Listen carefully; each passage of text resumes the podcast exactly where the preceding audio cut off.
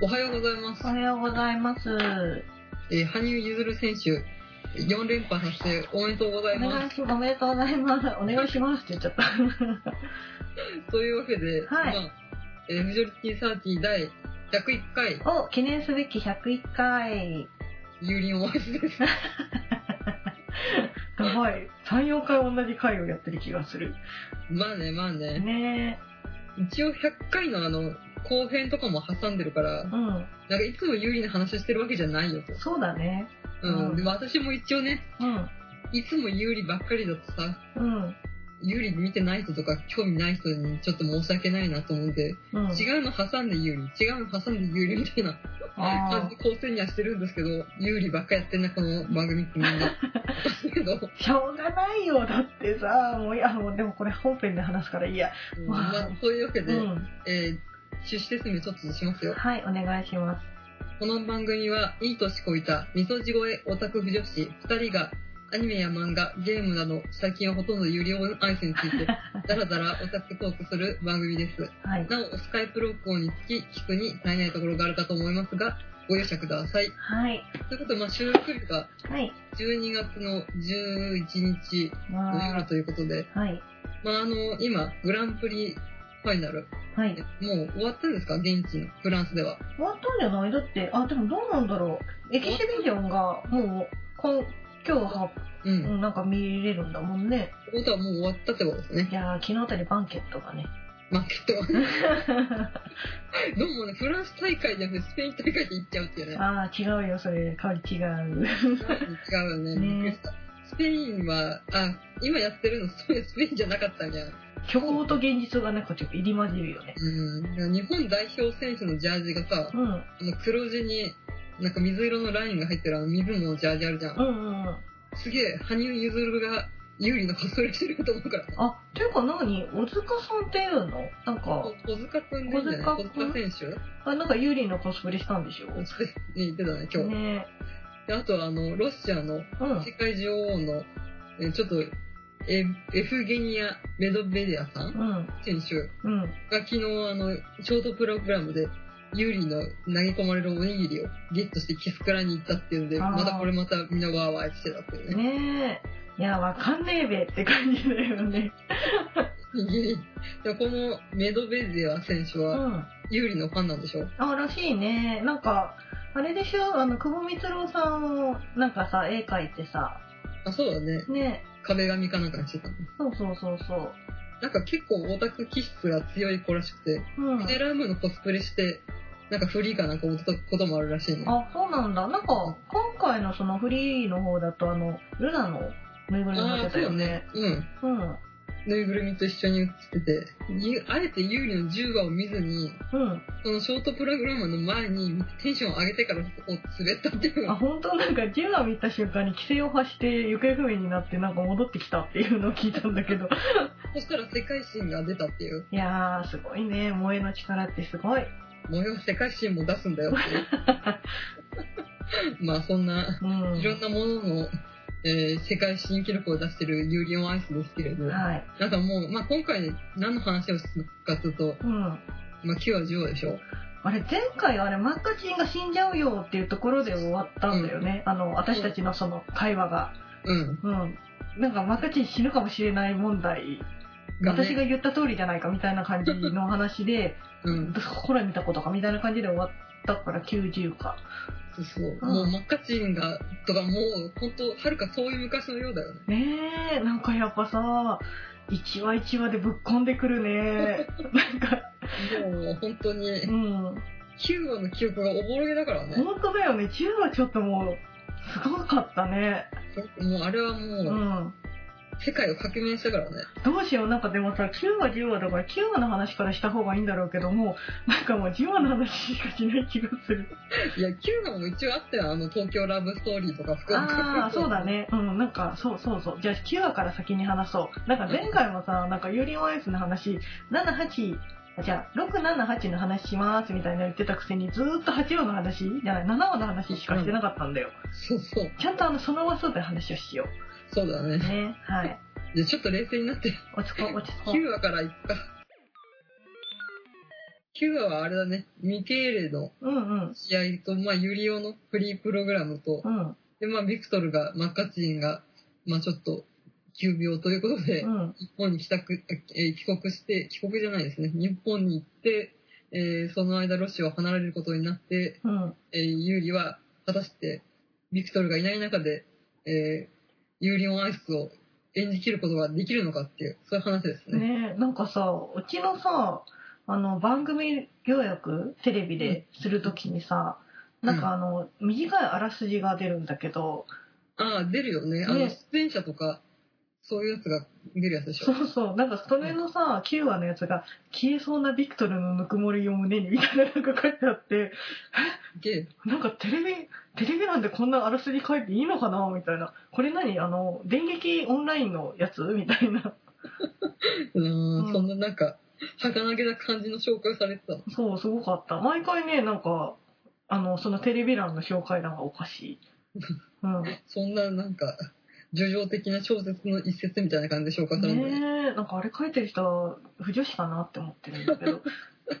そうか、うんあのジーガだかレグザだかわかりませ んねでなん東京ラブストーリーだよねまあ、東京ドームストーリーが一番最後なんだけどさ、その最初にさ、ビクトルが、その、帰るよっていう時、結構すんなり帰ったよね。うんそうだねねえ、まあ、そうしないと話がね、進まないから ね。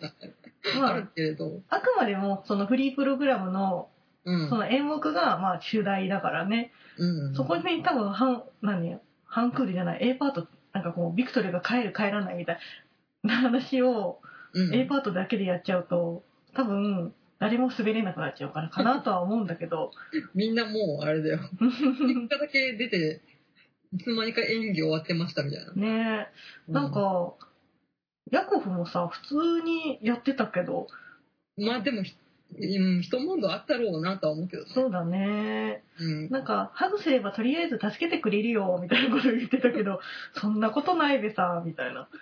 その予想でさ、うん。ミケーレはきっとサーラにこう別れを告げられて、ぐずぐずになって自滅していくんじゃないかみたいなうんうんうん。感じで予想してたじゃん。うん。違ったね。ね。なんかむしろなんか、ミケーレの方がさ、うん。自分の力発揮してたね。そうそうそう。新たな境地に開いたっていうか、うんうんうん。こうサーラと決別を受け入れて、うん。えーお互いのことを、えー別れても思っているっていうのにたどり着くっていう割とこう深いテーマだったねねえ、なんか、すごいさ、キュンは本当に、なんか、ミケーレがグダグダになって、で、ユーリが、なんか、持ちこたえて、僕はもうビクトルがいなくても全然できるっつって、結構いい点取って、あのーそのままそれなりにグランプリファイナル行くかなと思ったら、そう、まあ、ユリは最初グズグズだからねそう、思ったよりミケーレが良くてさ、ユーリの方が、最初結構失敗したりしてたから、うんいやほんとこれ連発ドーンだよそう、本当これいけないんじゃないのって思って、すごい、ハワワハワワして見てたから、やっぱり視聴者の裏を、裏の裏っていうかもう、予想のところの後ろをついてくるよね。うんミケーレがなんかこんなにも深いキャラだったわ、うまだん。まあでも深いみんな深いキャラではあるよねそうだねヒ。ル君とか一瞬だったけどさうんうん。こう涙をスッと流してうん。を去っていくっていうのもかなり印象的だしさ。でもなんかスンキルが思ったよりさっぱりしてたね。う。うんん。これあれじゃん、映画版で。やるのか なジャンうオリンピックの映画版で、ホームで強くなったスンギル君 が食い込んでくる的なやつ。んそうそう、なんかスンギルくんさ、ちょっと別の意味で有利っぽいよね。ななんか自分の世界に入っちゃってるそうなんね、多分で。、なんかそうんのショートプログラムだとさ、ここの回転、あの、ここの回転が足りてるから何点みたいな感じで、ちょっと機械っぽいところがあるじゃん。うんで、表情もほぼ変わんないし、うんなんかあの子がその、それこそなんかビクトルみたいな、すごい破天荒なコーチで、うん。あーもしくはなんかまあ恋人とか作ってなんか愛を知ったら、変わってくると。そうそうのかなーって、有利の別バージョンなのかなーって。うんうんううん。ん、だから次は、スンギルオンアイスになるんじゃないの。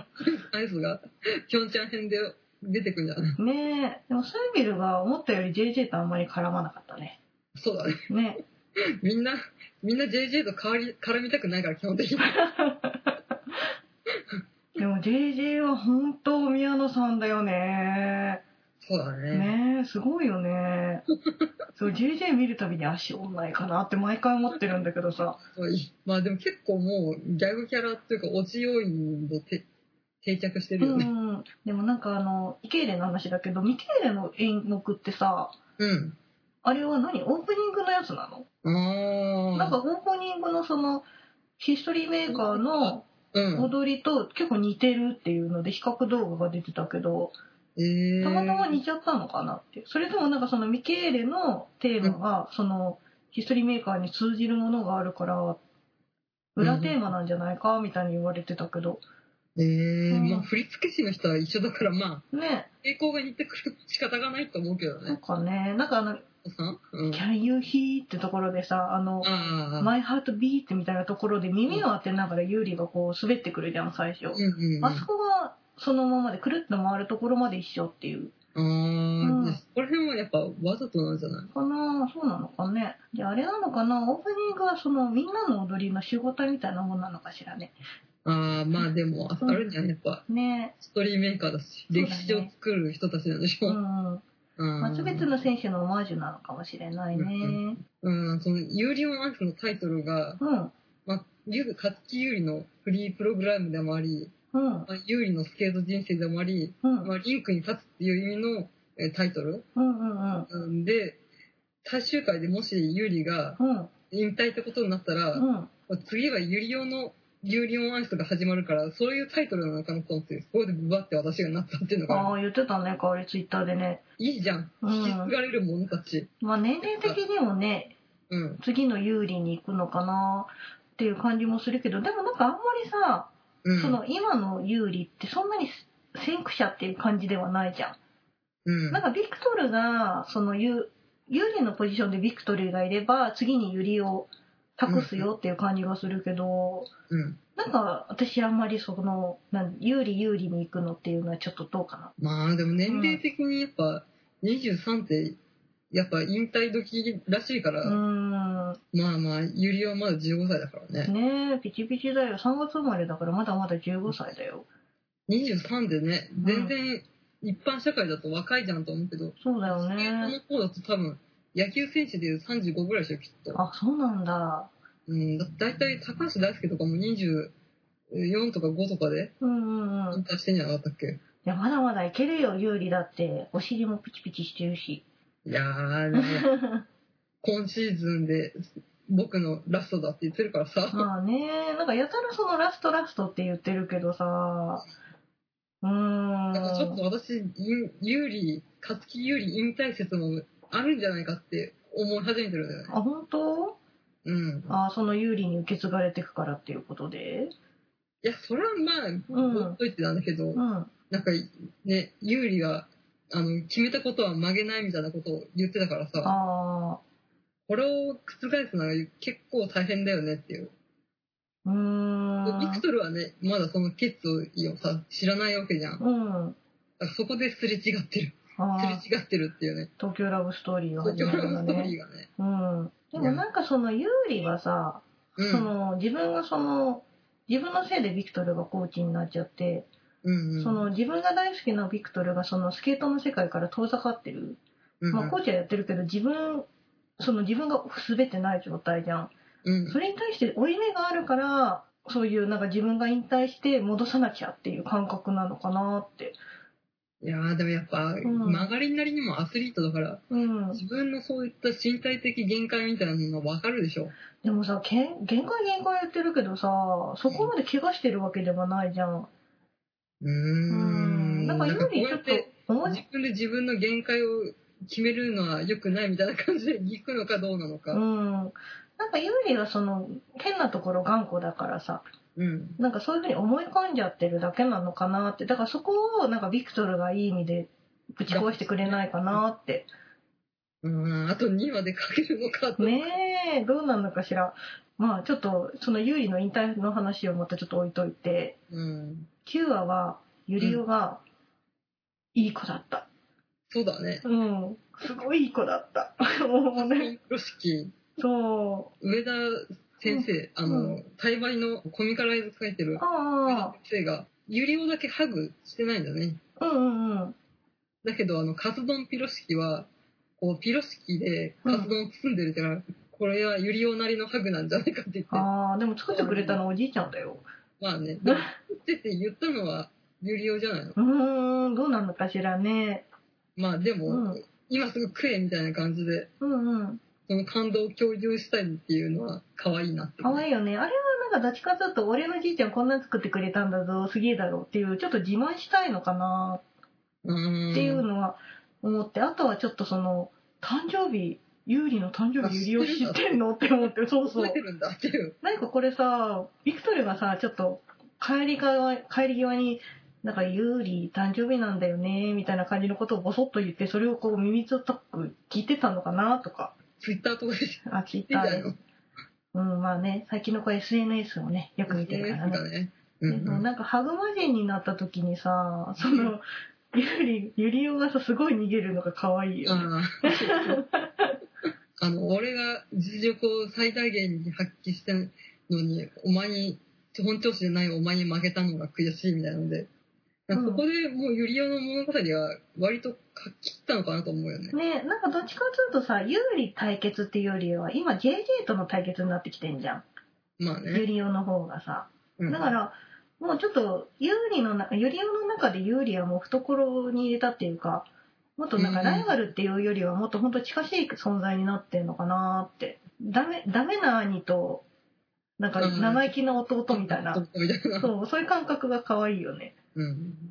そうだね。ねやっぱ、ビクトル以外にも、すごい選手はいっぱいいるんだぞっていえ。ううのを、んうん。まあ、知ったそしていまあ、るなんかあの、うんユリオがさビクトルに俺のコーチになってくれって何回も言ってたじゃ、うんんうんそれをさビクトルが忘れちゃったよとか言ってはぐらかしてたのはうん。うん。俺以外にもすごい選手いるんだぞっていうのを気づかせるためにはぐらかしてて日本にわざわざ行ってこっちの日本の有利の方にコーチしたっていうのをを考えてたらビクトルすげえなったんだけど多分そこまで考えてないようん、多分考えてないと思う、感覚的に生きてる人だから。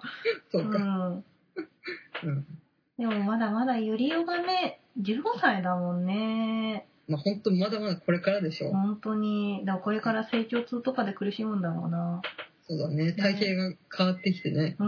思うように滑り滑りなくてクソってなるんだよね。そうだよね。で、その時に、ねうん、多分ビクトルとユーリ、ユーリが支えになるんだろうな。いや、あそこら辺はバカップルだからいけない。この悔しさをバネに。そうだね。でもなんかゆり、ゆりおの方がなんかさ、この周りがその自分がやんなきゃいけないみたいな、その、なんつうの、家族を養ってる状態なんですようん。なんかやっぱりそのヤコフとかだとその、うん、そっち側の国の人だから、うん、なんか弱みを見せられなかったところで、なんかちょっと全然自分と違う立場の人、うん。有利が現れたことによって、ちょっとそこで、ちょっとこう気が緩んでるのかな。なんかそこで違うユリオが見れてるのかなって。そうだね。こうのん気を張らなくていいっていうか、そうそうそ自分のバックボーンとかを知らないね、あ全くの赤の他人だからっう。うん。ていうことだよね。そう、そこでなんかちょっと、本当に年の離れたお兄ちゃんみたいな感覚になってんのかなっていう。うんうん。うん。うん まあもう本当に即興ラブストーリーも吹っ飛ぶ勢いなんだけれど、うん、すごかったよね。なんかあそこさ、福岡空港さ、あの、かが、ガラス張りのところ今見れなくなってんでしょなんかその、あの、ファン対策、いや、なんかその、押しかけちゃうから、そ普うそ通うに工事なんだっけあ、そうそう、工事をなんかすごいいっぱいいろんなところで工事してて、うんちょうど見れなくなっちゃって、もう新しくまた作り変えちゃうからないって言ってたね。ああ、そうなんだ。うんもうじゃあ、あそこの、本当にアミニメの中だけなんだね。ねうん。え。でもさ、あれ普通に空港にマッカチン連れてきてたけどさ、うん。いいのアニメだ から。アニメだから。そっか。うん。あーあそこのさ、空港で待ってる時のビクトルがうさ、ん。魚毛で美しいっていうね。あー、可愛かったね。未亡人 と。7話ぐらいからどんどん未亡人感が増すんだよね。なんか、ビクトル可愛いよね。なんかね、あんまこう、破天荒キャラが何を潜めて、そうそう。どんどん儚げになってくんだよね。なんか美少女みたいに見えてきて最近さ、これロシアのね、うん表情の妖精なんだけど、どうしようってそいううね、180センチ超えの大男なんだけどね。ね。うん。どんどん儚げになるの。大丈夫かなもう、有利がいなく生きていけない体になっちゃってるの。うん、でもなんか本当にちょっとそっち系になりつつあってちょっと怖いんだよね。そうだね。ね有利が、ずっと引退しなければいいのにって言ってえ。、うん。有利はもう今シーズンで引退するっていうのを決めてるっていうね。そうそう。で、あのまあその前にその、ヤコフにさ、抱きついてさ、ロシアに返すよって言ってるユーリがもうってなるんだけど、もうお前ほんとちょっとそれダメ、自分で決めちゃダメみたいな。まあでもう、ん頑固な吸収なんだからね。ねえ、覆すのは至難の技でしょうーんでもなんかその東京ラブストーリーのところにさなんかうん、まあ、香りがこれ言ってくるだろうなと思ったから言うけどう。うん。あの立ち入り禁止のところから、うんうん。あのビビクトル側からは立ち入り禁止のところから有利が出てくるっていうとこうんろうん。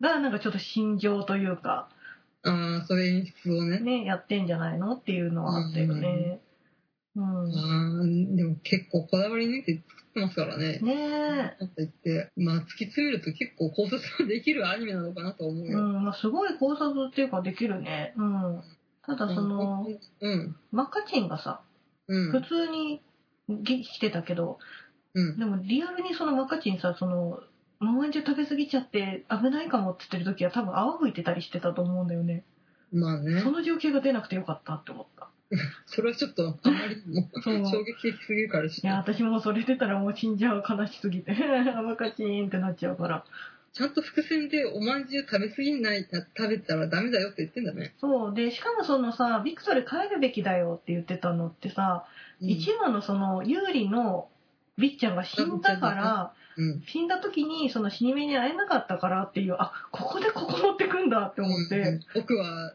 ね、うんうんちょっとそのペットの最後を見とれなかったけどっていう。うんまあ、ペットっていうかねそのマカチンはビクトルにとって家族なんだろうし、うんううんん、なんかその感覚はやっぱり有利もわかるからうん。あここでそれを回収するのかって思って、うんそれはねなんかビクトル帰んなきゃダメになるよねってう、んうん。うん、でも「東京ラブストーリー」がなんか うん。昔のことのようだね。そう、なんか今思うと9話です。プロポーズみたいだねって言ったことに対して、いやーとか言ってたんだけど、なんか今思うと、ああ、そんなもんだね、みたいな感覚になっちゃってる。そうなんねか怖いね。予告でうん。ゆ果たしてユーリは何をくれるのかな黄色金色の丸いものですって言ってまさかその金色の丸いものが、うん。その金メダルだなーって普通に思ってたらさ、まさかのまさかのだよね。本当に、なんかちょっと、その9話10話の予告が出た時点でさ、ツイッターでさ、なんかこれ指渡しするんじゃないふふってそんなことないよ、みたいなこと言ってたのに、まさかのね。まさかのということではい。 10話に行こうと思うんですがいいですか、ええいいと思います。もう10話の話しかしてない。 10話の話に行きたくてうずうずしてるっていうねね、もうなんかやっぱりね、9話はすごい9話で多分、9話見た後だったらすごい結構いろいろ話せたと思うんだけど、10話見ちゃってるから、うん10話の話しか頭に残ってないんだよね。 9話がかすむっていうねすごいよね。 9話もねいいないい回なんですよそうそう、なんか切なくってね、あの、ユーリがさ、得点表を見てる時にさ、ちょっと呆然としながら、はーって見てる時のあの目がイノセンスで綺麗だよね。うん、とかあったんだけど、うんまあ10話ですよねそうだね。ジワはなんか、ちょっと予告でね、出て、なんか、各選手の紹介するよみたいな感じになってたかうら、あ、総集編会かなって思ってたら、そんなことなかった全ね。然なかったそうなんかこうオリジナルっていうか、うんうん新規の書き下ろしがトータルで10分ぐらいで大体総集編かなと思ったら全然でしたね、ねてか、アニメスタッフの方、本当に大丈夫でしょうかね。う休んでんください本本当当だよ、もうって感じ。 10は多分ね、んうん3週間連続放送ぐらいで最終回年明けとかでもいいんじゃないかなってそうだね。うんじゃあ、ちょっと順を追って最初から話をしましょうか。そっか、そうだねじゃあまあまずはい。 10話の語りは、まあ、ビクトルの語りから始まるっていううね、ん、ここでやっと10話でね、来たねって感じだよね。うんそうだねねえ。で、まずね、そのビクトルのね、うんあの、水着姿の、そう だねクリスのクリスのケツがね、うん、うん、てか、仲いいんだね って思って。まあ、そりゃね、何回もシーズンで戦ってますからね。ねえ、でもなんか不思議なのがさ、クリスとユーリは仲良しじゃん。うん。クリスとビクトルも仲良しでしょうん。でもビクトルとユーリは接点なかったんだねって。やっぱ憧れすぎて近寄れなかったの。なんかね、なんかアサインとかで被ってるだろうって被んないのは逆におかしいみたいなのでなんか言ってる人がいたけど、うん。やっぱり同じ大会出ててもキャーって逃げてたって感じなのかね。意識的に下げてたんじゃないあうー。で、ビクん。トルはビクトルであんまり興味なかったっていう感じなのかね。そうだね、多分、うんあそこ、あそこで初めて認識するんじゃなうい、んうん。うんでとりあえずそのそのビクトルがさその最初のプールのシーンでさクリスに写真撮ってあげるよっつって寄り目で写真撮ってるじゃんうん。可愛いね どこの女子かなって思ってなんかあの、撮ってるさ、うんカメラのが、なんていうの、画面が全部日本語で、うんうんうんビクトル日本語習ってるっていうんで、 ああそうだね言ってたね女子ちゃん見てますね。見てるねだってあのまあエンディングの話はまた後するけどエンディングの時の写真はちゃんと英語表記なんだよねああ。うんうんだから日本でねやるようになってちょっと勉強し始めてるってことだよね習習おうかなと思って ます。盛りだくさんとか濃いからね、10は。ねえでもそのなんかさビクトルの水着あれエンディングの時の水着と同じ水着だねあ、そう。うん同じ柄だった柄っていうかまあ黒っぽい紺色っぽいやつでしたねうん。うん、いや本当お祭り会だけど緊張感を損なわないというそうね。そうそうで次にそのゆゆりおがあ、そうだ出てねきて。有利エンジェルス。そうそうユリエンジェルスとなんか JJ JJ ガールズガールズ、カマラカラマツガールズ的 な感じしか思いつかなかったけうど。んうんでなんかいがみ合ってるみたいなで、うん JJ とその本当ユリオの対決うんうんうん。がユリオにとっての本当にライバルは JJ になってきてるよねそうだね。まあ、うでもん。 JJ って19歳だよ。うん、謎の貫禄があるけどね。ねえ、なんか25かなとか思ってたらさ。言っても20は超えてるだろう、みたいな。そうそうそうんう。やっぱ宮野さんがやるとああいう風になっちゃうんだね。いや、宮野は何気にうまいから、う ちゃんん。と作ってきてるんでしょう。なんかアニメージかなんかのさ、あの、し、なんか今回、なんつうの、インタビューにうん。答えてんだけど、ずっと JJ スタイルしか言ってないから ね。うん。すげえ。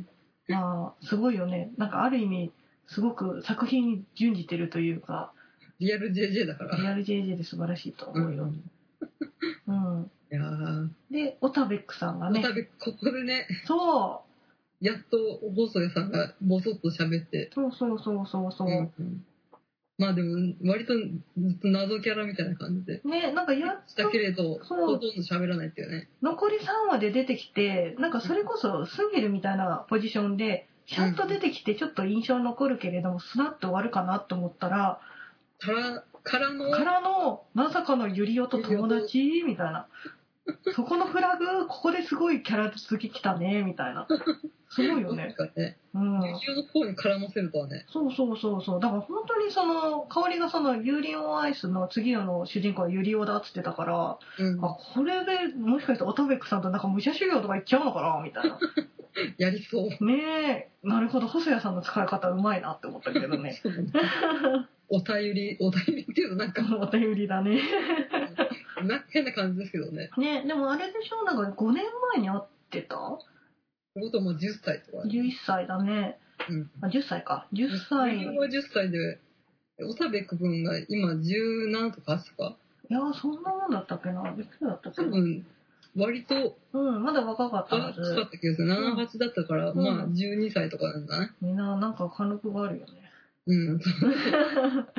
21ぐらいかな、みたいうな。ん、まあ、有利が若すぎるのか。ああ、やっぱアジア人は。ね、動画だからね。ちょっとその、ゆ、ゆうりがさ、友達がいなかった。で、うん。友達になろうみたいになって言われてさ、うん。なんかすごい嬉しそうにしてるのがすごいお母さん嬉しかっおかたしい。。ユリオエン、あ、ユリエンジェルスじゃなくて、ユリオマザーズだからな。そうそう、ゆうりのお母さん的に嬉しかったわ。ユリオお友達できたの。よかったわねっていう。そうそう。で、なんかゆうりのそのさ、ゆりおのその、ちょっとそう紹介の時にさ、ヤコフとさ、あの、リリアさんにカツ丼入りのピロシキを振る舞ってんだよね。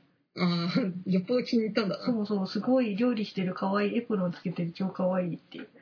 かわいい。ねえ、も健やかたれ。う、本当もう、ゆりおは、なんか本当に元気に育ってくれればお母さんそれでいいよ。それでいい よ。でも本当に焦ったりとかさ、うん。発行したりみたいな、そういう焦燥感から解放された感じがするよね。そうだね。だから、それで、どんどん円熟味というかね、大人になって丸くなってくるんだろうね。うんうん。まあ、尖ってるゆりおも可愛いは可愛いんだ けど、お母さん的にそんなギスギスしてるゆりおは見たく ない。うん、そろそろ氷が溶けるね、頃合いなんじゃないでしょそううかだね。よね。でもうんゆりおはちゃんと優しくなればすごいね、いい男になると思あう。うん、あ、そうね。ね。はい。あの、そんな感じです。そんな感 じ。まさかのお便りが、 もうだいぶよね。タイミングでぶっ込んでくるっていうね。そうそううそん。う。で、次がですね、ゆうりとうん。ビクトルのデートですね。もう、 ね、まあねデートだよね。デートだね。ビクトリーが、じゃあ次もう明日試合だから休むかいって言ったとことに対して、そんなこと、コーチらしいこと言わないで、悪するの初めてだから、観光連れてってよって言うじゃん。うんうんうん。付き合ってんのかなって。付き合ってるで しょ付き合ってるでしょ付き合ってたよね。ううんん。。ぐらいから付き合ってるでしょそう、でもそのなんか言い方がさ、もうなんか、ラストだから一緒に遊ぼうよみたいなこと言ってるのかなって思って、すごいなんかもうってなるんだけど。まあね。だってゆ思い出作り的な感じで向こうは思ってる、あの、有利は思ってるからそうね。そう。で、なんかもう有利の中だとさ、その、グランプリファイナルが終わったらもうロシアに返すよって言ってるから、それこそもうあと1日2日でお別れだと思ってんだよね。だから本当の最後の思い出作りなんだよ。うんうん。もうなんかやめてほしい。もうやめてほしい、本当に。そうだね。ねえ。だからその、うん有利、デデートだよね。うん。ートでさ、うビんク。トルの荷物をほぼ有利が持ってんじゃん。うん。なんか、あれ奥さんみたい な。ビクトル奥さん子でしょ他のタイミングに付き合う彼氏だよ。ねえ。なんかこれ絶対有利が持つよっつって全部持ってんだろうなっていう。ああ、そうだで、ね。なんかその、お買い物楽しいって言ってさ、ビクトルが狂って回るじゃん。うん。女子みたいな。ビクトロニキホルフの女子力か。ねえ。うん。まあ、その後なんだっけ、買った荷物を置いてきちゃって、そうそうそちょっう。と一悶着あるじゃん。うん。なんだこのチアゲンか。そうそうこ。れかと思って。俺は使いたい。俺は疲れた。みたいな。うん。なんかすごい、将来的にこういう喧嘩をよくするんだろうなってういんう。そうだね。うん。うんそのディズニーランドで並び時間全くない彼しかお前はと思って。なんかさ、そのナッツを今回なくしちゃって、置いてきぼりにしちゃって、で、それでなくすじゃん。なんかそれに対する考察もなんか出てたね、今ね。え、もなうなんんそういうことはみちたいな。ょっと私もね、そう深く読んでないんだけど、なんかナッツを置いてきたことに対して、なんかビクトルの何かとこう、重ね合わせてみたいなこと言って、もうみんな何でもやってんだ、考察って思って。でもあのナッツはね、あうの、くだりなくても別にいいっちゃいいんだよね。ね、確かにちょっと置いてったの、若干ね、ちょっと違和感がある。あるよね。だからそこで若干喧嘩して、うん。何かを引きずるっていうのに伏線があるのかなと思ったけど、別にナッツはナッツで、クリスマスマーケット歩いたら機嫌治るじゃん。そうそうそうそう。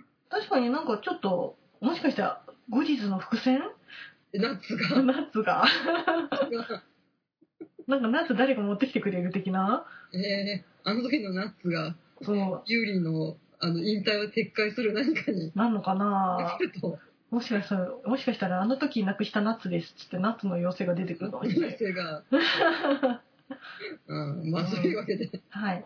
で、なんかさ、その、ビクトルがそのクリスマスマーケットでさ、歩きながらさ、うん、なんかユーリがなんか物を探してる時は目がキラキラしてるみたいな。うん、う。あれがすごい、なんか恋してるなって思って。うん だって、ビクトルはまだずっとユーリのコースでいるって決めてるもの。ああ、そうだよね。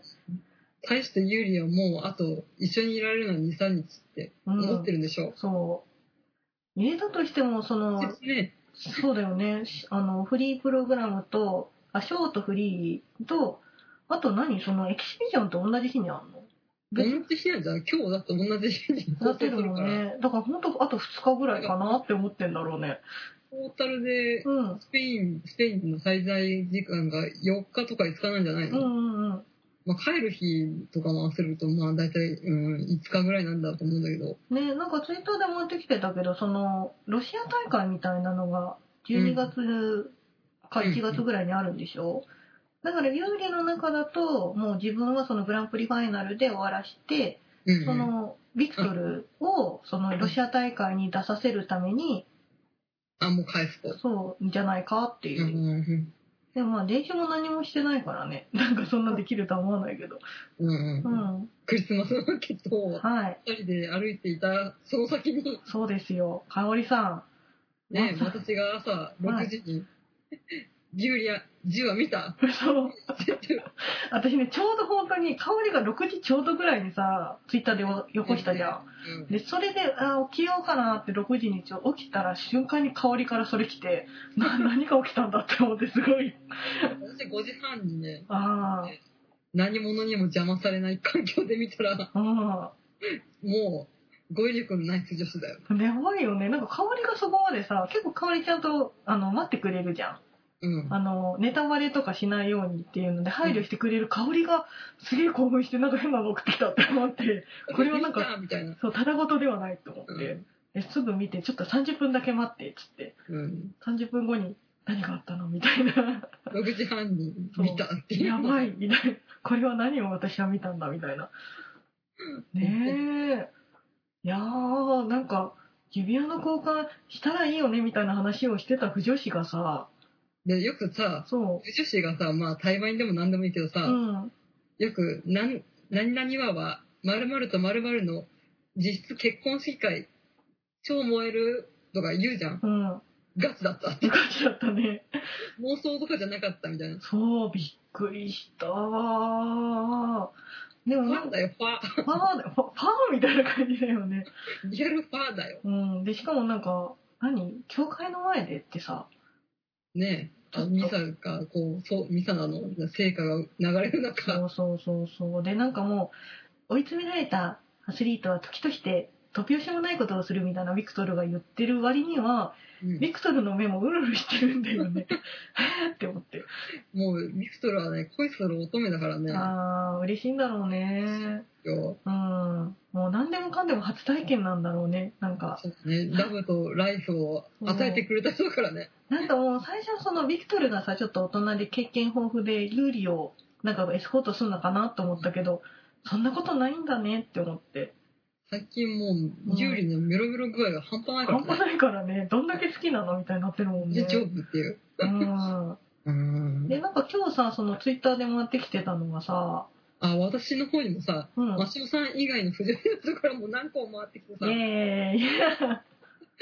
なんだっけ、指輪はまあ、うんユーリがあそこの店で買ったのは買ったのが1個だけで、うんもう1個はビクトルが用意してたんじゃないかっていうやつそでしうょ。そうでも確かにさなんか2個買ってうでん自分が1個つけて、じゃあちょっとビクトルこれ僕につけてって有利が言うのは確かにちょっとおかしいなと、うんでも最初はなんか違和感なんかあ有利2つ買ったんだなでそれでおうんペア互リいングなんだなって。そうそうペアリングでして使ってんだなって思ったけどなんか自分がそのスッてつけるんだったらまだしもなんかビクトルが普通にさスッてつけたじゃんうん。だからあそういうことかって思ってうん。でもその割にはなんかうんどういうタイミングでビクトルは買ったのかなって本当だよね。ね事前に買うってどういうことっていう。そうそうそうデザインがなんか似てるから、やっぱペアリングなのかなと思って。ねえでもさなんかそのビクトルがその後でさみんなに「お揃い」って言うから同じやつなんだろうね、うーうん、ん。で多分黄色を選ぶのはその2人とも金メダルを目指してるから、まあそこはね、被るのはそうね。そうなんとなくわかるんだけど「お揃い」って色だけの言ってんのかなまあ多分色だけで言ってんじゃないかな。かねまあもし、事前に用意した、もううん、 100%一緒のデザインってないじゃん。そそううだそう。ねうんうんどんだけ、こう、運命の二人なんだよっていう。まあ確かにその絵の方だとシンプルなただの金色の指輪だリングだったじゃんまあよくよく見ると、うん、違うのかもしれないけど。ねなんかだからそういうことなのかなってうんうんうん。でなんか太めの、まあ、ゴールドのリングってことうだねんなんかあのユーリがねビクトリーに指にはめるのはちょっとぎこちなくうんこうはめてるんだけど、ビクトルはスッてはめて るから、うん。まあ、慣れてるんだ慣れてるの かねっていう。 うん、でもなんか香りがね、その、うん。 10話を見た後にね、なんうか、お昼ぐらいに落ち着いて逆に切り始めるみたいな。私の仕事を取るんじゃねえっていう。そう、なんかピクシゴとか見てるとさ、なんか、なんか冬込み合わせで書いてた本、あの、下書きまで終わってましたけど、すべて破棄ですみたいな感じの人 が。話がかぶっちゃいましたってそ人うがそうそう。で、なんかみんな不女子早くしろみたいな。か公式やる前に早く書けみたいな書いてあって、確かにって思ったけど。もう本当に男妊娠とかやるしかないよ、もう。ねえ。でもそう、その指輪なんだけどさ、うん。指輪はちょっとやりすぎかなって思った。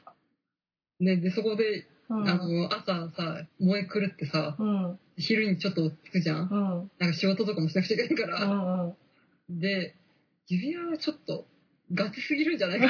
そうそうそうそう。冷静にね、あの、言動ポーズで冷静になったでしょ。せめてブレスレット。っていうか、むしろ時計がいいんじゃないかっていう。うん、だってさ、ユーリの、その、まあ今回その送った指輪はお礼として送ってるわけじゃん。そうそうそう。うん。お礼でその、その時はもうペアリングとして送ってるっていうイメージしかなかったから、うん。これガチのやつだそう、ちょっとそれはおかしいんじゃないかって。なんかお礼だったらそれこそさ、なんかこう目上の人にちょっと腕時計とかね、そうだね。でいい高級腕時計を。そうそう。で、時計をさ、なんかあえて、なんかこの日本時間も合わせられる時計とかあるじゃん。なんかちっちゃい。い時計の盤のちっちゃいところにそうんのうんいろんな地域の時刻が見えるやつ。やつあるやつでしょ。で、あえて日本のやつも映るようにして、ビクトルの時計にも、なんか自分の生きてる時間はここにあるから一緒に時を刻むんだよみたいなのやった方が綺麗だよねみたいなのを。もうなんか、う 燃えん、すぎて怒りになるやつ。そうそう。これちょっとさ、私たちに対する仕事がなくなりすぎじゃないみたいな。うん外国の方だと仲のいい友達、親友同士が、親指に指輪をつけて、うんで、それでお互いお揃いをつけたりするらしいのね。うんうんなんかそういうのでも良かったじゃないか。なぜ薬指なんだいっていう。うんでもロシアだと右手薬指は結婚指輪なんでしょそうそうそう。だからなんかそれも、あの、有利はもう左手が婚約指輪うんうん、結婚指輪だと思ってるから、あえて右につけたら、実はっていう。実は、なんかそでん、な、乙女ビクトルはもうキュンキュンじゃないのそうそう。で、ビビクトルはちゃんと右につけてくからね。うん。うん。おーんってなるよね。一応、なんていうのまあ日本とか、う。そういうん左手の薬指は、あ、ゆ指がうん。結婚の地域は、右手の薬指はなんか心の安定とかそういうイメージので、ああ、まあそうなおんだ。守りうの意味に、まあ、通じてくるのかなとは思うけど。ーん。うん。で、それで今日のそのペアリングじゃなくって、ユーリはただそのお守りお礼として送ってるっていうんうんうんう片あのビクトリーにだけ送ってたっていう考え方だったらあうんそれならまあお礼としてやるっていうんだったらまだ納得って思った、うんうんうんうん、でそこでなんかビクトルが送っちゃうから変な話になっちゃうんじゃないの よそいつ持ってたんだよ。うだよね使ったんだよっていう。本当だよもうって感じもしかしたらう、んグランプリファイナルで金を取れなかったら、うんこれが僕、俺からの金メダルだよって言って出すために持ってたとか。。あー確かにそういうのはなんかうまそうううんんやってそさあ、交換、ううんその、もし持ってたとしても、うんそれは1回だけで、うんその、なんだ、試合前日に有利からもらうのはもらうじゃん。うん。そのグランプリファイナル終わった後で渡しゃいいじゃんっていう。ああ、そうだよね。うん。でも多分、この後10、11話で、あ、じゃあ11、12で、うそん。の指輪が多分、ピンチの時にキラッと光ってなんかやるんじゃないのなんかそ の、弾丸を受け止めるみたいな、何そう、やればいいんじゃないのムーンプリズムパワー的な感じで発揮すんの。そう、なんかその、もう有利がもう目の前が見えなくなっちゃって真っ暗闇になった時指輪が光ってその道を指し示せばいいんじゃないのなんだその、アイテムみたいなの。伝説の、ラピュタの刺身地って言って、そう、やっちゃえばいいんじゃないのうんう、ん、って思うよね。もったいない。狂ってる女子になってき燃えすぎて逆に切れるっていう。 た。ほんと10はね、ショックでね、うんちょっとショックだよ、ほんとに。ねえ。いや、本当になんかその朝にね、それを見た瞬間に私は何を見ているんだって思って。ああ、ほんと語彙力のない不女子をうん生産することで有名なユーリオンアイスですけすど、ごいよねタイプになってお姫様抱っこ止まりだったんだよ。うん、なんか私最終的にさ、その、それこそ11話とかで朝中にやるんじゃないかなって。あうん。あ。もしくはこう、本当に同性婚をして、うん養。子を取る。うん。でもまあちょっとその話でさ、その、次に、ゆうりと、うん。あの、ゆり、あ、ゆうりのお姉ちゃんと、美奈子先生が合流してみんなでご飯食べるじゃん。うんで、その時にさ、ピチットくんがさ、指輪に気づいて、うん。違うわ最初にクリスが気づくんだクリスが気づいて、でピチットくんが「わー」みたいになって「結婚おめでとう」みたいなに感。じになったじゃうん。ん、でそこがすごいなーっていうのでああ、でも本当そこのシーンは、結構世界を意識したいいシーンなんだいいシーンだよ。よねそのセクシャルマイノリティ的なところをすごい考えて作ってるんでね。そうそうその同性婚同性であるっていうことに対して、うんそのいろんな壁とかを乗り越えてやっとここまで来たんだねおめでとうっていう形じゃなくてうん。本当にフィシト君は、まあ、仲のいい友達がね、知り合いがその結婚したわあおめでとうみたいな感じでそのやっぱりその乗り越えてきたっていうことはそれだけ差別があったとかさ、うん。そういう感覚があったからこその話だけどそういうのが全くない世界なんだねっていう、うすごいいい世界なんだっていうところの後にその久保先生がさこの世界ではそういう差別みたいなのがない世界ですよみたいなんうんうん。ツイートしてて、すげえ壮大な話のやつを見てたんで、私すごい、何、最先端のアニメ見てんだなってで思もっ最て。先端のやっぱユーリオンスね、うん、もう世界配信、フランスだっけうんうん。もうフランス語とかで字幕がついて公式で配信してるんでしょああ、そうなんだ。うんだからもうやっぱそういう世界のうんセクシャリティの人たちにも、まあ受けるっていうか意識した作りにはなってるんだよね。うん、でもなんか、確かにその、うん。まあ、ビールって結局その魂と魂のつながり合いがうんいいんだよみたいな、そのうん男同士だからとかじゃなくてその一個人になった時にその人をどう愛せるかみたいな話を書くものだよっていう話をしてたけどさそのうん。萌えとか度外視にしてそれで本当にいい小説とか読むとさうんまさにそれを感じる時があるじゃん、うんうん。それって思ってすごいね、うん開眼したパーってわあなるほどって思ってだから本当にいいシーンなんだね。ね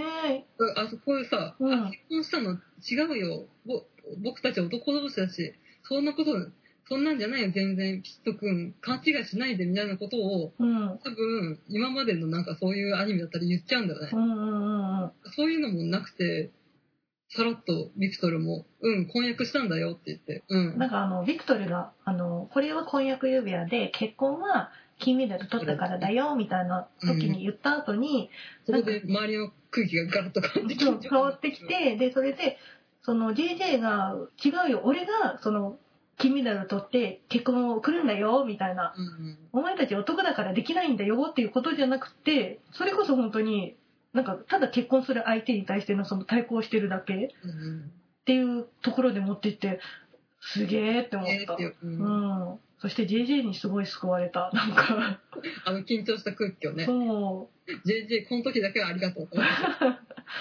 うざいキャラありがとうっていう。ねえでもなんか本当にあのシーンはさスラッとやってるけどすごいシーンだよね本当だよ、ほうんんなんかこう、やっぱ揶揄したりとかさ、うん全然そんなんじゃないからとか、ありそうなもんだけどね、今までだったら。まあ確かにそのマリ姉ちゃんが半々みたいな顔してるけどさでもあれはさなんかこの弟のそういうシーン見たくなかったなみたいなそういうことでしょお私聞いてないんだけど、みたいな。そうそうそそういうことだと思うんだよね。多ね分身内の恋バナうをそうそう 私は初めて知なんかこう知っちゃった身内みたいなことでしょ。そうそうそういうことうん。なんか香りがね、ユーリオンアイスはすべいろんな話いろんな愛についての話だよっつってるのが、ああなるほどっていうのでちょっとねなんかねガッテンガッテンしてすごいなんかすごいなんかすげえなっていうのがこの話は本当すごい話なんだって思った副。樹脂をさ、うん燃え狂わすシーンもさ、うん、あるけれど、やっぱそういった、まあ、そのセクシャルマイノリティだって世界に向けてのアニメってところが、うん、やっぱ10話はすごいよね。すごいね。やっぱいろんな国のさ、うん、う選手が出てくるアニメだからさ、ん、うん、書くだけでも結構デリケートなこととか結構あると思うんだようね。ん、うん。うん、なんかそういうところも意識して、作っ最初から作ってる、やっぱすごい、実はね、うん。もうね、お色気シーンがいっぱい、男のお色気シーンばっかじゃねえかとか、ほ女子に媚びてるとかいろいろ言われてるけど、うん。本当最先端のそう世界事情を鑑みた、日本だけじゃなくて、うん世界を意識したすごいアニメなんだと思うよ。ねあとはその外国のその人のさそのカナダの人は個性がないみたいなのをあえて逆の位置でやってるんだよね。そああのー、そっか。 JJ 絶対あるあるみんな。とそうそうなんかヘタリアとは別逆位置でやってんだよ。ああ、そっか。なんかヘタリアのカナダだとさもう空気あの空気みたいにさ薄くなっちゃってて見えないみたいなカナダ人のイメージってそういう感じなんでしょ、アメリカじゃないんだみたいな。そうそうそう、アメリカじゃないんだ、みたいな、あの、あれが、その、JJ カナダの人で、あんなに小うるさいカナダの人から、いるかみたいな感じで、なんか逆のポジションで行かせてる。スイスの人もさ、堅物ああ、そうだのイね。メージなのに、その、クリスみたいにちょっと色気ダダ漏れみたいな。うんうんうんうん。なんかそうねなんかそのあえてのそのまあちょっと偏見っていうかそのその人たちが思い描くであろうやつと逆というかうんそれをとあるあるをそそうう逆を書いてると、ね。逆とは言わないんだろうねそのそういうもの今までなかった書き方をしてるっていううんうん感じなんだろうねまあただ日本人のよくあるあのいつもは静かだけれども酒に酔うとうるさいっていう のはそのまま有利来たけどねうん。まあまあまあ。うんうん最後のさグランプリファイナルに向けてそうね、みんながこう、各選手、ファイナリスト勢ぞろいのところでしょ。そうそう、あそこのね、有利がいいおすっそこぷりはで。ね、押す、ね、みんなかっこいいよね。ねそういえばこれ、スポーツ競技アニメだった。なんかあの、争うアニメだったと思って。あれ、ピチッとくんのあの、真面目な顔してる時の顔すっごい好きなんだよね。うんうん。今はね、本当いい子だよね。その発言もそうだし。そうそうあやそっう。ぱ、なんか、バンコクは結構セクシャルマイノリティの人に優しい国らしいので、ああ、そっか、そうだね。シット君が言い出すのは、なんかリアリティがあるって、うそんの。バイバンコク在住のゲイの方が言ってましたあ、よ。ほんと。うん。うん。まあ、でも本当、ファイナリスト勢ぞろいのあの場面は、緊張感があってよかったよね。ねで、なんかあの、ピチッとくんとさ、チェレスティーノが一緒に並んでて、ちょっと二人とも笑ってんじゃん。うん、悪そうって思ってすごい好 き。いのアニメ始まるのって。ねううん。ん。なんか、ユーリもね、ちゃんと、ユリオの方もね、うかっん。こいいしね。で、最後にユーリがね、あの、スケートの靴のなんかあの、カバーみたいなのにうんガうんツうんガツってきてるところがすごい、かっこいいって思ったら、そこからのエンディングね。エンディングだからね。まさかのエンディングが今回違うんエだン。ディングで、そう。でもなんかさ、ユーリって、うん。実はポテンシャルすごい高いんだねっていうのが。やっぱ、うちに込めるものがうんうん。半端ないんじゃないだって俺さ、うんユーリ、ユリオと一緒に対決してるのってあれ、ポールダン、あポールダンスじゃない、ブレイクダンスでしょ、うんうんうん。ブレイクダンス踊れんだすごいねっ ていう。うん。うなんんかまあ、うん、やっぱ昔からバレエやったりとかするから、うん、ダンスの教養みたいなのがすごいあるんでしょ。でもブレイクダンスとさクラシックバレエなんて対局やんけだからそのうん。ピジット君とさそのデトロイトにいた時にあデトロイトってアメリカでしょうん。いやちょっと、まあ、じゃあ遊んじゃうみたいな感じでやっとりしてんのかなみたいなあ、そこでなってんじゃん。ねユーリ、クラブ、クラブ行こうよ、みたいな感じで。そうそう眼鏡外しうとわーっつって、だけど、酒を飲んで、ブレイクダンスを習って、それうがんあそこに生きたんじゃないの。なんか私さ、ピクシブでちょうどその10話を見る前に、なんか、なんかサルサダンスを踊るみたいな素晴らしい小説を読んで、うんああ、踊れたら超かっこいいのにとか思ってた ら、なんかその、うん、なった。なんかかいその10話で、その小説のタグがよ10話予言って書いてあ って、で、なんかもう、その人ももうなんか、やろうとしてることを公式でやられる前に全てみんな書こうみたいになってて、まさにって思ったけどね。そうか、もうんう、じゃあ。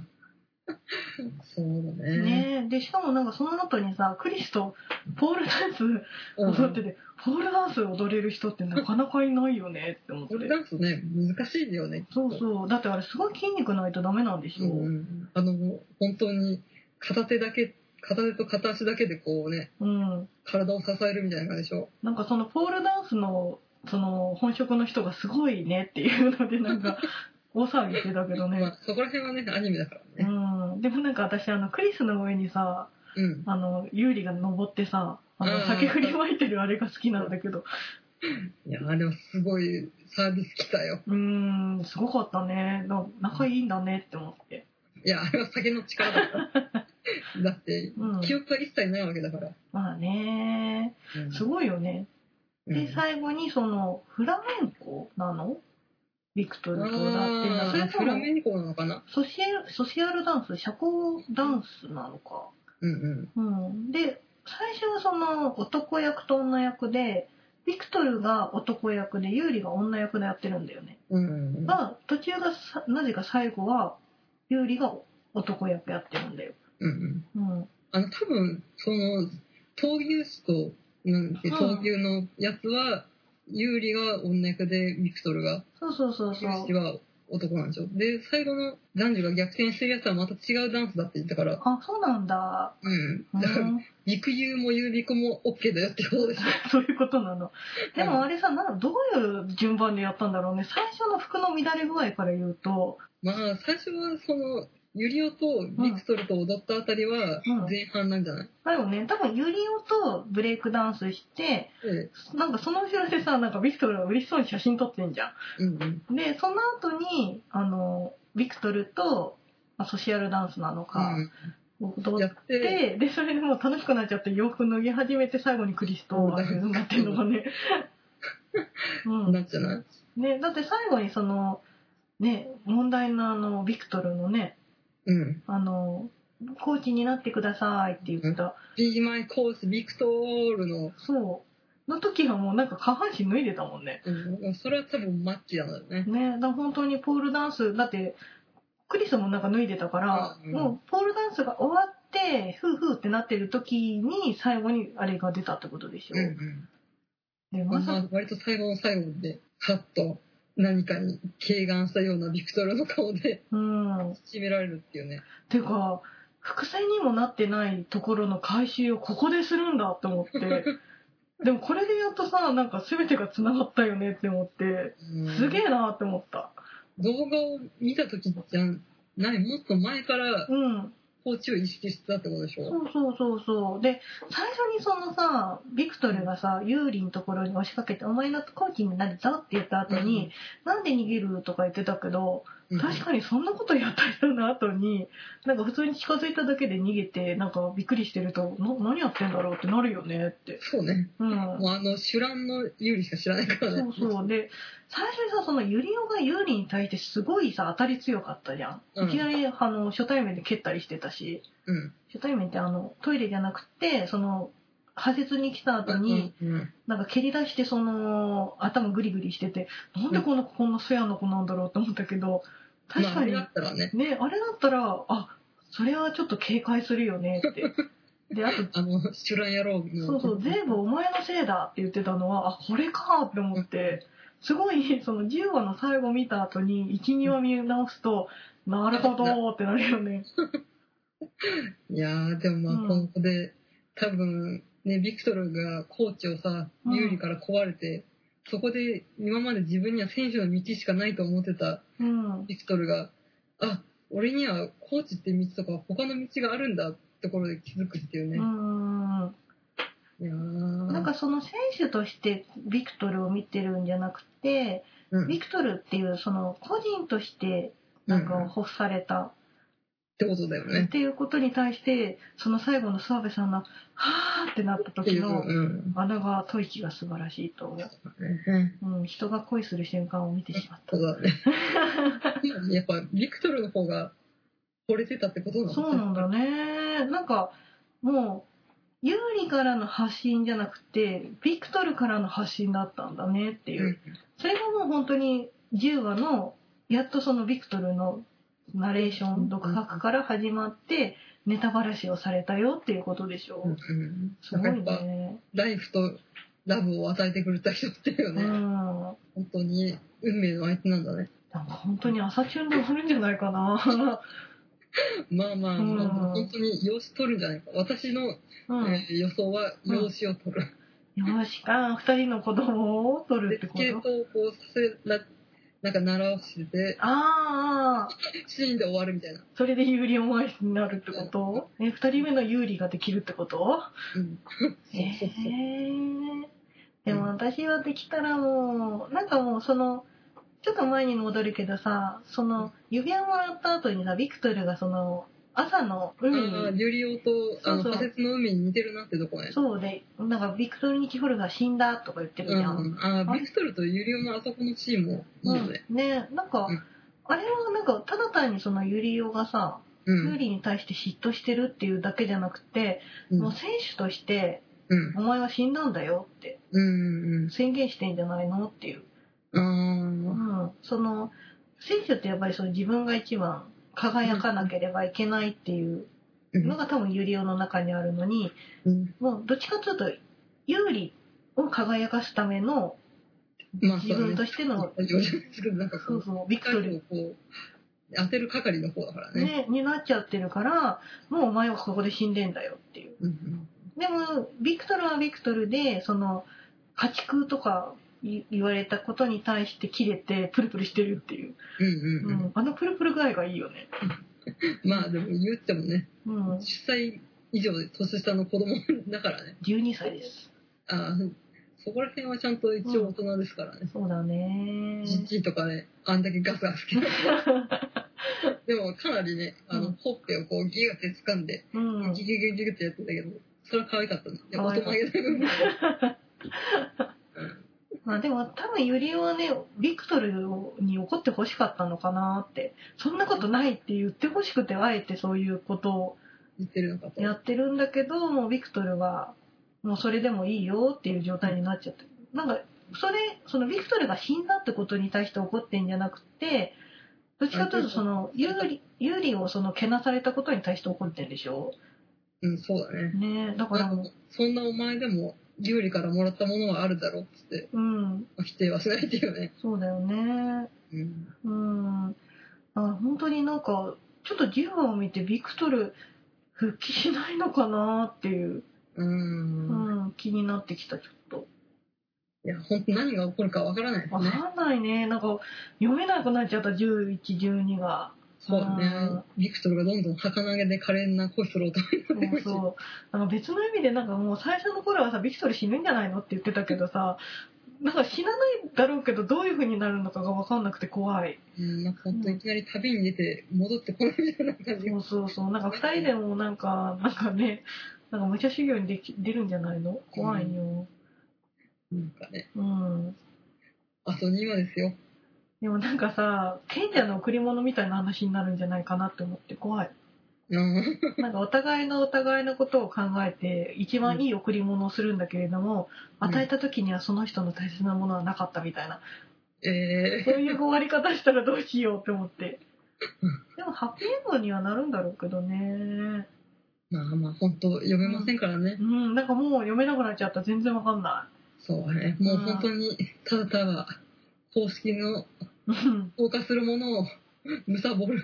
本 当だよガッツくですよ我らはうん、まあだけど本当にさ、不女子がさ、うんやる仕事をさ、公式がどんどん取っていくからさ、うんやっぱ不女子もこのままじゃダメなんじゃないですかそうですね何ですかどうしたんですか やっぱし、ね、公式がこうやってヒストリーメーカーになるのならば、うん女子も今までの天ぷら通りに作ってるだけじゃダメってことじゃないですかそういうことか新たな道を模索しろともそんなことを思った指輪交換でしたう そんなほ広ん大妄想じゃないからねびっくりしたよ本当だよねっていう夢だったのさってなると思ったら普通にやってたからねうんうん不女子にも新たな課題が課せられたそユーリオンアース第10話本当に歴史中に名を残すう7話は7話ですごかったけど10話は10話ですごいねっていううん神ってるってやつそう7話も10 7話も10話もなんか別の次元だよねっていううん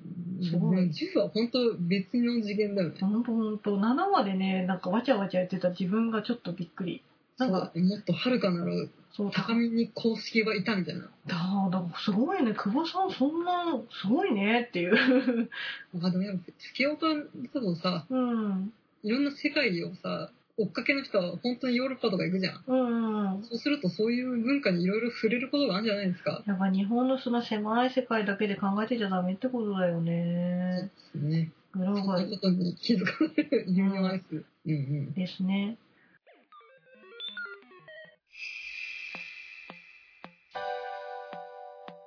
もう次は11、12かなどうか順次な、ね。なんかそのそう、12話終わった後に私その破絶行くんですけど、破絶じゃない、唐津行くんですけど、なんかその、ユートピア勝樹のうモデん。ルになった京山温泉美人の湯ってところのカツ丼の売り上げが10倍になってるっていう。 言ってたね。そう、なんか女子が来るとみんなカツ言丼ぶっってた頼ねむみ たいな。どうしよう、私も超やる気満々なんだけどって思って。 まあ、もう今更ね、うんそれ作るっても無理なんで、そうどだうねぞ行ってきたらいいんじゃないですかね。まあちょっと行く日がですね、冬込みの前後なので、ちょ女子は全部そっち行ってくれてっかなって思って。次は、はい。中最終回かな。それとも、重ショック並みのことがまだ起きれば、11話でもしかしたらやったりするかもしれない。予告編で見た限り、まだ11はちょっと落ち着けるかなでも、まだショートプログラムはさ、有利結構もう完成してんじゃそうだね。ん。ね番狂わせが終わ起こらない限り、うん。次お会いするのは最終話ということで、はい。えー、フジョリティサーティではお便りを募集しています。ご意見、ご感想は、メール、ツイッター、ブログ、コメント、または、えーこハッシュタグ、フジョリティサーティにお待ちしております。ブログは、http スラッシュスラッシュ、フジョリティサーティポッドキャスト、シーサー .net、メールは、フジョリティサーティアットマーク、gmail.com です。あいやーでもほんとね、あ、じゃあ、ブルーレイを全巻購入はもう、アマゾンで予約してるんですけど、あ、うん、買うべきだと思う。ああ、2期をね、願う意味を込めて、 2期やってほしいなー。2期は、2期はもうダメでも劇場版でお願いします。ううん。ーん、なんか、でもどうなんだろう。どうしよう、どうしよう、ビクトルが死んだ10年後とかの話だったら。なんか、ユリオが25歳になってるみたいな、そういうことそうそう。で、なんかビクトルの隠し子が出てきて、なんか、そこ、その、それに、助っ人を教える有利みたいな。隠し子じゃない、弟でしょ。弟か、弟でしょ。え、な二ん人かのパン子ツの供次は40みたいな感じで。いやーまあということで、はい。えー以上のお相手は、マシモト、香りの味噌地声オタク不女子2人でお送りしました。お疲最終れ様で回した。以降でお は会いい。しましょう。ありがとうございます。